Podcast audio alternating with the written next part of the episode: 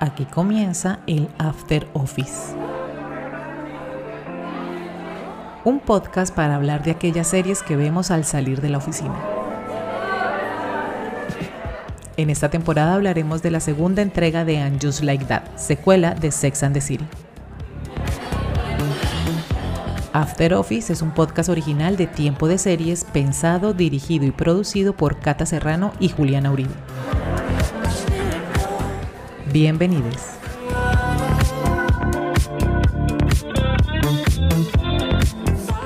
Hola, soy Cata Serrano. Y yo soy Juliana Uribe. Y esto es After Office, el podcast en el que hablamos de las series que vemos cuando salimos de la oficina. Y pues decidimos empezar esta primera temporada con And Just Like That. Y hoy le toca el turno al tercer episodio. Para comenzar, quiero contarles que Cata y yo estamos en ciudades distintas y si oyen un poquito de ruido de mi parte, yo estoy en una librería en Bogotá increíble que se llama Carabato, que no nos patrocina, pero es una librería amiga y pues vengan y en plata libros. Después de esa cuña que además esperamos que en algún momento Carabato nos pueda patrocinar, ¿por qué no? Tantas series basadas en libros. Porque también vamos a hablar de eso hoy. Y entonces, después de hacer esta cuña, pues quiero invitarlos a un minuto de silencio por Miranda.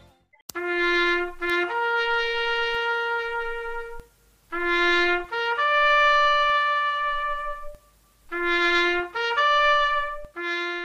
Es mentira, no vamos a tener un minuto de silencio, solo un poquito de tiempo, que es más de la dignidad que le han dado a este personaje durante toda esta serie, porque estamos muy decepcionadas, no de Miranda, porque no es su culpa, sino de quien está escribiendo ese personaje, porque nos han presentado en estos tres capítulos y la temporada pasada también a una mamá tóxica, codependiente, que se comporta totalmente distinto a nuestra amada Miranda, que se caracterizaba por ser una mujer determinada, clara,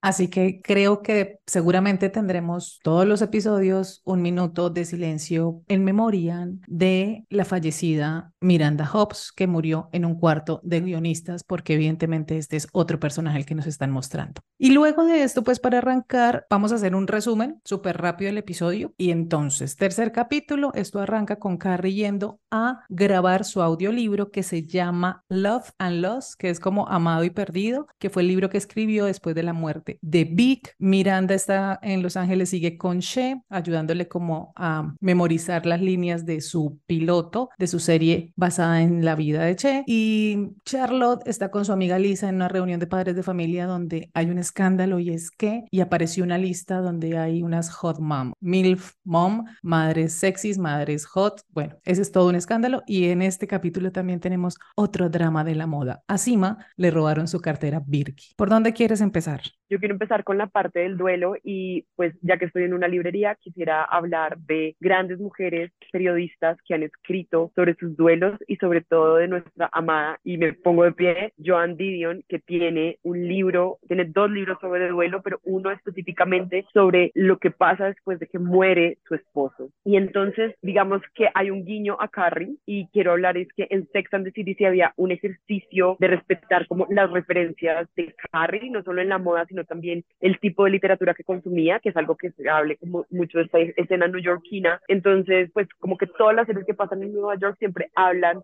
de escritores y bueno, y son periodistas. Entonces, esto no pasó acá. Pero Carrie está pasando un duelo y escribe un libro sobre el duelo como si lo estuviera inventando ella. Y está en todo su derecho y me parece que tampoco esta sala de, de, guionistas ha sido justo con ella porque la revictimizan todo el tiempo en pro de ese argumento de que tiene que ser tu voz y ella no tiene la capacidad, que eso sí me parece muy Carrie, de decirles, oigan, yo no soy capaz de leer esta historia porque es volver a repetir cientos de veces el momento en que se murió el amor de mi vida. Que además fue muy traumático también la forma como murió Vic, entonces revivir ese momento, pues debe ser duro y además que hemos visto que Carrie no ha hecho y no se ha dado como el espacio para asumir ese duelo, que me gusta mucho cuando se encuentra con su amiga, que es un personaje que salió en Sex and the City, la que se casó con el cantante, el pianista, que también murió y ella le dice como que el segundo año es más difícil que el primero y que hay días que son buenos, pero hay otros días que son súper malos y que es un agujero que pues es un vacío que no se va a llenar nunca. Y el libro del que, del que Juli está hablando es El año del pensamiento mágico de Joan Didion donde pues ella cuenta ese primer año de duelo cuando murió su esposo, ¿no? Claro, y me parece que la vez pasada dijimos que se tenían que conseguir un problema honesto, pero entonces para darnos gusto no podemos revictimizar a nuestra protagonista, así nos quejemos todo el tiempo,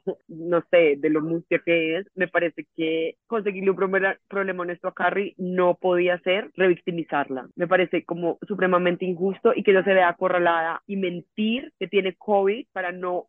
enfrentarse ese proceso, porque además está en la etapa de negación, cree que lo puede hacer, ella es una mujer complaciente, no es la primera vez que le dice que sí a todo así no quiera, entonces me parece triste, quisiera que mi heroína tuviera un duelo un poco más digno y me gusta mucho la aparición de esta amiga que le dice fabulosa y le dice tienes que encontrar la manera de vivir todos los días. Es como la única voz realmente honesta que le da un consuelo que no tiene. Después vamos a hablar como del cierre del capítulo porque su vecina también tiene otro tipo de duelo que está conectado con lo de encima. Creo que esa es la parte que más me interesa. O sea, fue como la que más me conmovió y quiero, quiero defender a Carrie. No tenía que pasar por eso. Sí, a mí también me gustó y cuando empezó el tema yo dije como, bueno, por fin, por fin como que vamos a profundizar en este, en este duelo, pero no me gusta el papel en el que la ponen de que tiene que ser una mujer fuerte, que ella puede con todo, que no tiene necesidad de acostarse en la cama y llorar lo que tenga que llorar, porque me gustó también mucho cuando Sima va a la casa, porque ella le ha escrito que no puede ir al almuerzo porque tiene COVID, y Sima llega con un tapabocas y ella está con un tapabocas y después le dice, no, no tengo COVID, o sea, me está dando muy duro leer el capítulo donde narro la muerte de Vic, de John, y Sima le dice como, pues lo que necesites, o sea, si necesitas acostarte, llorar y encerrarte por un tiempo, pues adelante porque finalmente cada persona vive su duelo como mejor le parezca, pero ella es como, no, yo puedo, yo no soy de esas, no sé qué, y Sima lo que refuerza ahí es como, eres una mujer fuerte, pero me gusta mucho cuando Sima le dice como, no estuve en el primer momento, pero estoy en el segundo y aquí lo que necesites, pero sí no me gusta como esas características de mujer fuerte, de mujer que todo, o sea, como de superwoman, no me gusta porque creo que eso también nos ha hecho mucho daño en el pasado y en, y en que nos asuman superpoderosas y en que tenemos que ser superwoman porque no podemos mostrar vulnerabilidad. Claro que aquí sí hay un guiño que me parece importante que nos hemos quejado un montón y es que aquí sí hay una crítica al mandato social y es que tengamos una sola manera de tener duelo, que es algo que pasa, que discutimos todo el tiempo, además de que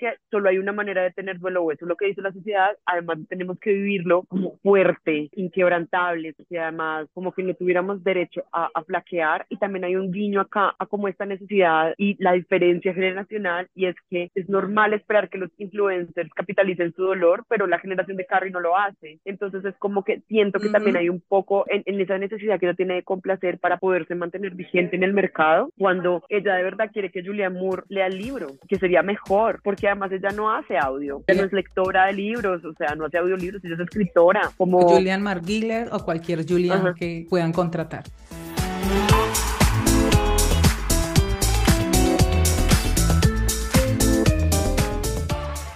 Y dejamos a Carrie ahí y nos vamos para Los Ángeles porque pues en estos primeros episodios estamos entre Nueva York y Los Ángeles porque ya está Miranda hecha un desastre y comportándose de manera muy torpe, que está bien si el personaje fuera así o lo recordáramos así, pero es que la desdibujada pues no lo podemos soportar, la verdad. Creo que nos da mucho cringe cada vez que pasa algo como esto. Entonces Miranda está en Los Ángeles, está ayudando a Che con su, su piloto a leer sus líneas y no sabe manejar el celular, ahora quiere hacer cinta tatuaje, pero como que de verdad no, no hay una trama real que la, que la atraviese. Y yo siento que leía en estos días que pues pasamos de una serie original icónica de cuatro mujeres con que teníamos tramas de cuatro mujeres y aquí ya vamos en ocho mujeres y es muy difícil que en un solo capítulo, lo hablábamos en el capítulo pasado de este podcast, pues que todas tengan tramas y que nos cuenten todo de todas, creo que se les está saliendo o se les salió de las manos. Sí, creo que es muy ambicioso y me parece que el que mucho abarca poco aprieta, entonces como que en vez de enfocarnos en desarrollar a Charlotte, la ponemos en una situación muy superficial y ridícula, morboseando un menor de edad, por ejemplo,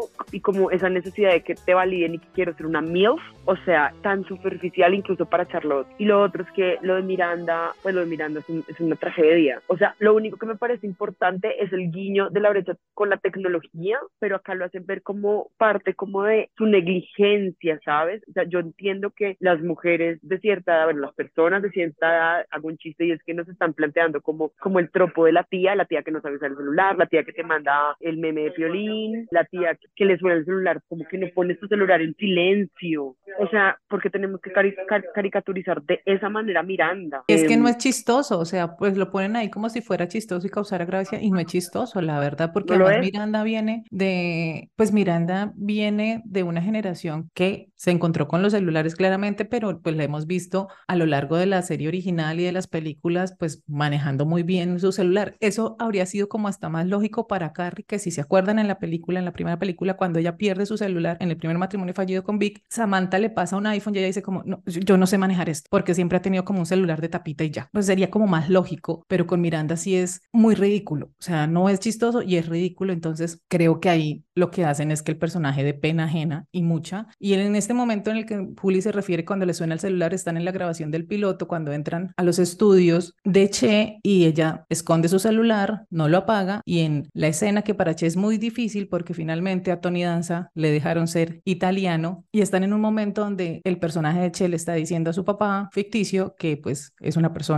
no binaria y hay como todo un tema emotivo ahí en la escena siendo esto una comedia, y suena el celular de Miranda y se tira toda la grabación detrás del hecho miente a la guardia, hace todo un papelón muy bajo, muy poco común de Miranda, porque Miranda es nuestra persona que es correcta, es nuestra abogada, ella es una socia de un bufete de abogados, o fue eso, y entonces entiendo que estás pasando por una crisis de los 50, pero mis tías tienen 50, están en esa década y son absolutamente fabulosas, hasta la que le da más pereza a la tecnología, sabe del respeto de lo que es silenciar un celular, o sea, estoy defendiendo a mis tías porque mis tías son fabulosas, pero además son lo más cerca a la representación de mujeres de esa edad. Claro que entiendo que se preguntan cosas y están en sus propias crisis como yo en la de los 30, pero es irresponsable, es barato y es y es súper caprichoso. Miranda nunca ha sido caprichosa. O sea, yo me espero eso de Carrie, ¿sabes? Carrie cuando, cuando, ay, perdón, perdón, sí ay, no. Pero Miranda, la mujer que tiene como unos principios súper claros, o sea, Miranda sabe de etiqueta, Miranda sabe de respeto con el otro, y no entiendo qué está pasando. O sea, puedes estar pasando por la crisis de los 30 yo estoy pasando por los 40, las de los, mm, las mujeres de los 50 estarán pasando por su crisis, pero pues una crisis a uno no lo vuelve tonto, o sea, pues como tan negligente. Puede ser que uno cometa tonterías, tome decisiones pues impulsivas de pronto como hacerse un tatuaje que hace Miranda, pero no lo vuelve a uno a pelotardado, o sea, no sé. Claro, y me parece, hay una escena muy chévere cuando ella está hablando con su tatuador, pero además como su tatuador mm, se muestra tan sabio, ¿sí? Me encanta eso, y cómo le muestra el robot y le hace como la crítica, que es un tipo, ¿sabes? A mí esa escena me gustó y yo ahí pensé, Miranda necesita ir a terapia, o sea, sería súper chévere que fuera a terapia y que el psicólogo fuera su tatuador, no sé, porque, porque sí se siente un momento terapéutico para ella. Creo que por fin está verbalizando cómo se siente y como el cambio tan grande que le dio a su vida. Claro, pero además esto muestra que si tu tatuador es como tu peluquero, que en la sesión anterior Sima tiene un punto con su peluquero, tu tatuador puede ser tu, tu, peluquero de la generación millennial o centennial, está bien, y me encanta que las mujeres de 50 años se hagan tatuajes, pero también eso muestra lo perdida y lo desconectada que está si crees que un desconocido que se dedica a hacer tatuajes es la persona con la que vas a desahogarte. o sea, y en esa soledad, y como en ese aislamiento, que tanto después llama a Carrie, Carrie le dice, no, mira, ya es hora de que vuelvas a Nueva York. No porque no puedas estar con Che, ¿sí? Y que no puedas apoyar a Che, pero eso está súper forzado. Hay una anulación de lo personal en nombre como del amor, o sea, como en nombre que es mi pareja, y entonces ahora soy como la esposa que apoya a la pareja, ¿sabes? Como el behind the scenes, que está bien, obviamente, te ayuda a enseñar diálogos, todo lo que quieras, pero como una trophy wife de Che, ¿sí? sí. Una soccer mom, mientras nuestras soccer moms están preocupadas porque hacen parte del ranking de las mil. No entiendo nada.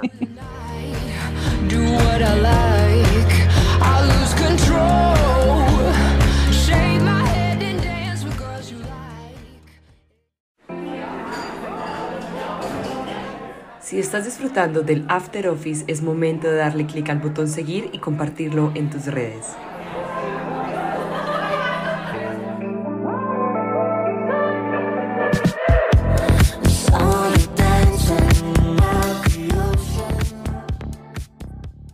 Y pues siguiendo en Los Ángeles, Che grabando su piloto pues tiene este momento de molestia con Miranda, aparte de eso que me gustó mucho en esa escena cuando Miranda le dice que aquí en el guion dice que tienes que llorar, que no sé qué, ella le dice como pues que no quiero llorar, o sea, no puedo llorar porque es que sería decir que al salir del closet, que ya me parece súper pasada de moda esta expresión, de confesarle a su papá que es no binaria, llorando, es como si fuera una tragedia y ella dice, y no es una tragedia y no estoy infeliz y yo soy muy feliz con quien soy, que me parece muy interesante ese diálogo de Che, pero pues no profundizamos ahí, me parece que la serie se queda como en darnos cositas, pero no profundiza cuando esos temas podrían explotarse más y creo que sería mucho más entretenida y más interesante la serie. Claro, porque además también siento que la revictimiza, entonces, que tiene unas posiciones y unas cosas, pero al final la vemos cediendo por miedo a perder, entonces es, es dolorosísimo. Sí, de acuerdo. Y además en ese, en ese corte de la escena en el estudio, además su productor es un personaje bastante detestable. Grita como, estábamos teniendo la mejor escena, el mejor momento emotivo y preciso que Che no es una actriz y no es una comediante, como, como generando categorías, como generando castas que también la ridiculizan delante del público. Precisamente como ella se expone, por eso te digo, es un proceso donde ella se convierte en una víctima cuando sería todo lo contrario, pero además esta trampa como de llego tan lejos y logro una serie, vamos a hablar de este tema y es todo el tiempo como esta culpa que tienen, que tienen los disidentes o la otra edad frente a ya llegué hasta acá, entonces si pido más o si voy más, me lo van a quitar y tenemos que dejar de promover ese miedo porque también todo eso que le ha pasado a Che en estos tres episodios desde que llegó a Los Ángeles también es como una forma de decirle todo el tiempo que no se ganó ese piloto, no se ganó esa serie y ese interés de los estudios por crear un producto para ella, a menos de que cambie un montón de cosas que ya en los capítulos anteriores lo habíamos hablado, su peso, su pelo, la forma de vestirse, entonces también es como desestimando todo el trabajo que ella ha hecho para llegar donde está. Es que son un montón de violencias que no entiendo por qué tiene que vivir Che, o sea, la vuelven un token listo, tenemos a alguien, alguien, a alguien no binario, un personaje incluyente y bueno, entonces tenemos que atravesarle todos los dolores y todos los maltratos en uno, como el precio que ella tiene que pagar por ese espacio, el precio que tiene que pagar el personaje, pero también la misma actriz, o sea, es ridículo. Sí, y algo que mencionas aquí que me parece súper importante es por qué esas violencias las tiene que vivir el personaje queer, porque siempre cogemos a los personajes queer y siempre como que la experiencia queer y LGBT es tragedia, es dolorosa, es victimizante cuando estamos tratando de romper ese techo también y como de, hombre, no. Mientras eso tenemos a, a un par de señoras ricas con un problema tan estúpido como lo de la lista de las mamás ricas. O sea, MILF es Moms I Like to Fuck. Sí, es como, como las mamás que yo me apoyaría. Sí, y entonces es como, de verdad, o sea, ponlas a sufrir. o sea, porque todo le toca che. Y pues ya yéndonos para estas mamás ricas, pues entonces están en esas, pero ni siquiera es como que escandaloso que haya una lista de MILF, de mamás que los estudiantes se quieren coger, sino en qué ranking estamos tanto Charlotte como Lisa. Y haciendo pues body shaming como de sí, este es precioso, sí, yo te pondría de segunda, que es como, ok, pero es como si se hubieran quedado sin ideas para estas mujeres y pues ahí pegadita pues está Naya, que es la amiga de Miranda, la profesora de Derechos Humanos, que está pues vinculada con Lisa porque Lisa está haciendo un documental, entonces pues también hay como el tema de volver a como a tener citas porque esta mujer pues se está separando de su marido. Y el sonidista le pareció guapo y están en ese en ese cuento, pero lo otro que yo siento ahí es cuando el sonidista le escribe y le manda el mensaje de texto, pues yo no sé si uno vuelve a, a comportarse como un adolescente en los 50, pues es que me parece como muy absurdo. Pero yo creo que ahí sí hay una pregunta que también la está pasando Carrie y es, es volver al mundo del dating y finalmente esto viene de Sex and the City y pues vive el mundo del dating. Si todas estuvieran felices y casadas y tranquilas, pues no habría serie. Entonces me parece muy importante que tengamos esta conversación, o sea, me parece muy bien que esté pasando y me gusta porque creo que Naya es el personaje más coherente y de verdad me parece más real y como, y como se vuelve como el coqueteo y ella primero le responde no y después dice, pero, pero si yo ya soy soltera, no tendría que responder por default. No, no, no, estaba molestando, porque él sí le estaba coqueteando y pues debe estar súper oxidada. Entonces yo no sé si como un adolescente, pero el proceso de las citas sí es un asunto de Sex and the City, o sea, sí es un tema. Y pues entonces, ¿cómo tienes citas a los 50 años o a los 40 porque nadie es más joven? No sé, me molesta un poco que las, que las ridiculicen, porque entiendo los nervios de volver a salir, entiendo los nervios de después de estar casada en una relación seria durante mucho tiempo, pues el dating genera ansiedad, claramente. Entonces, pero me molesta es como la ridiculización, no sé, no alcanzo todavía como cogerles cariño a estos personajes nuevos. Y pues ridícula lo, lo de Charlotte y lo de la amiga. Sí, es bastante. Y lo que tú mencionabas al inicio, la, la morbosidad al adolescente que máximo tendrá 18 años, pues... No, cariño, es un menor de edad, porque además al final lo dicen, uno de sus estudiantes. O sea, yo creo que tú lo dijiste el otro día, es como, esto es tu venganza, estas son las hermanas Wachowski haciendo Matrix 4, burlándose de lo que les dijeron que iban a hacer y volteando la torta, porque es que como coges a los personajes y los victimizas y los ridiculizas de esa forma cuando son personajes icónicos. O sea, es que incluso Charlotte se pasa. Sí, yo creo que la semana entrante haremos un minuto de silencio por Charlotte. Como que cada capítulo un minuto de silencio por alguna, porque es que Charlotte ya lleva, la propuesta. Charlotte ya lleva dos.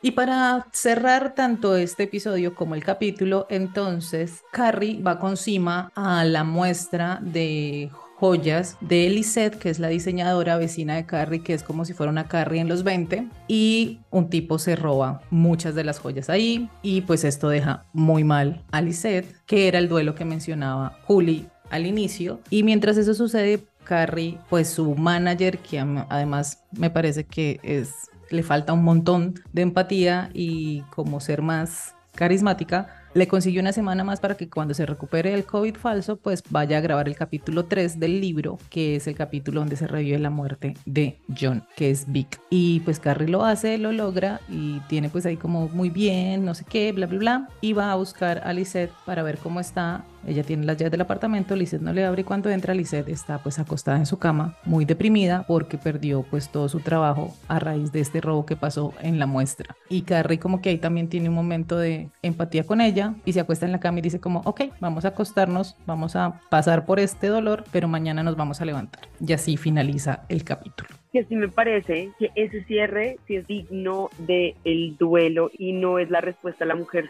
súper poderosa, no es la imposición, es como de verdad le estoy haciendo caso a mi amiga Sima y es voy a estar en la cama y voy a estar con mi amiga en la cama porque ambas tenemos un duelo y eso me pareció lindo porque ahí sí tengo como la amistad, el apoyo, la, la sororidad, la empatía, que siento que son los principios que vendió siempre nuestra serie original, ¿sí? que fue Sex and the City. Entonces, ellos tienen momentos, entonces aquí mi pregunta es, no es que no puedan, es que no les da la gana. Sí, es que creo que quieren ser muy mainstream o muy centennials o llegar a otras audiencias que olvidaron como el espíritu original de la serie y quieren como reivindicar esa serie de los 90 que pues la verdad no hay necesidad haciendo un montón de propuestas y de personajes y de situaciones que lo que hacen es, como ya lo hemos dicho durante todo este episodio, ponerlas en ridículo y ponerlas a actuar como unas pendejas. Sí, entonces que lo hablamos la vez pasada y ojalá pues es como capítulos muy largos como el alargue, esto es como el alargue de Betty la Fea, eh, metiendo personajes para sustentar como los vacíos, poniendo a Anthony, como toda la responsabilidad del humor, un par de mamás uh ridículas que nos es Charlotte y la amiga, pero entonces es como, ¿por qué las tenemos que ridiculizar? ¿Acaso las odias? No entiendo nada. Y mientras nosotros nos quedamos con esa duda, ustedes cuéntenos en los comentarios de aquí del podcast cuál es su personaje favorito, si todavía lo tienen, si están viendo la serie, si les está gustando, si no les está gustando, por qué no les está gustando. Y pues todo lo que quieran comentarnos y de lo que quieren que hablemos, nos lo pueden dejar con el hashtag AfterOffice o en las redes sociales. Juli, ¿tus redes sociales? Bueno, yo soy Juli con Y Uribe V en Instagram y en Twitter, entonces también recibo todas sus, recomendaciones frente a los minutos de silencio del futuro. Y a mí me encuentran como arroba tiempo de series en Instagram y en Twitter también, en los mensajes directos de Instagram también nos pueden dejar sus comentarios que los estaremos aquí leyendo y pues estaremos hablando de eso y para que este podcast siga creciendo y para que sigamos teniendo comunidad. Juli, que sigas disfrutando en Garabatos. Cata, gracias. Gracias a todos por la paciencia y la huya que está en el fondo. Eso también es nuestra propuesta. Nos conectamos donde estemos y gracias siempre por este espacio. Chao. Bye, bye.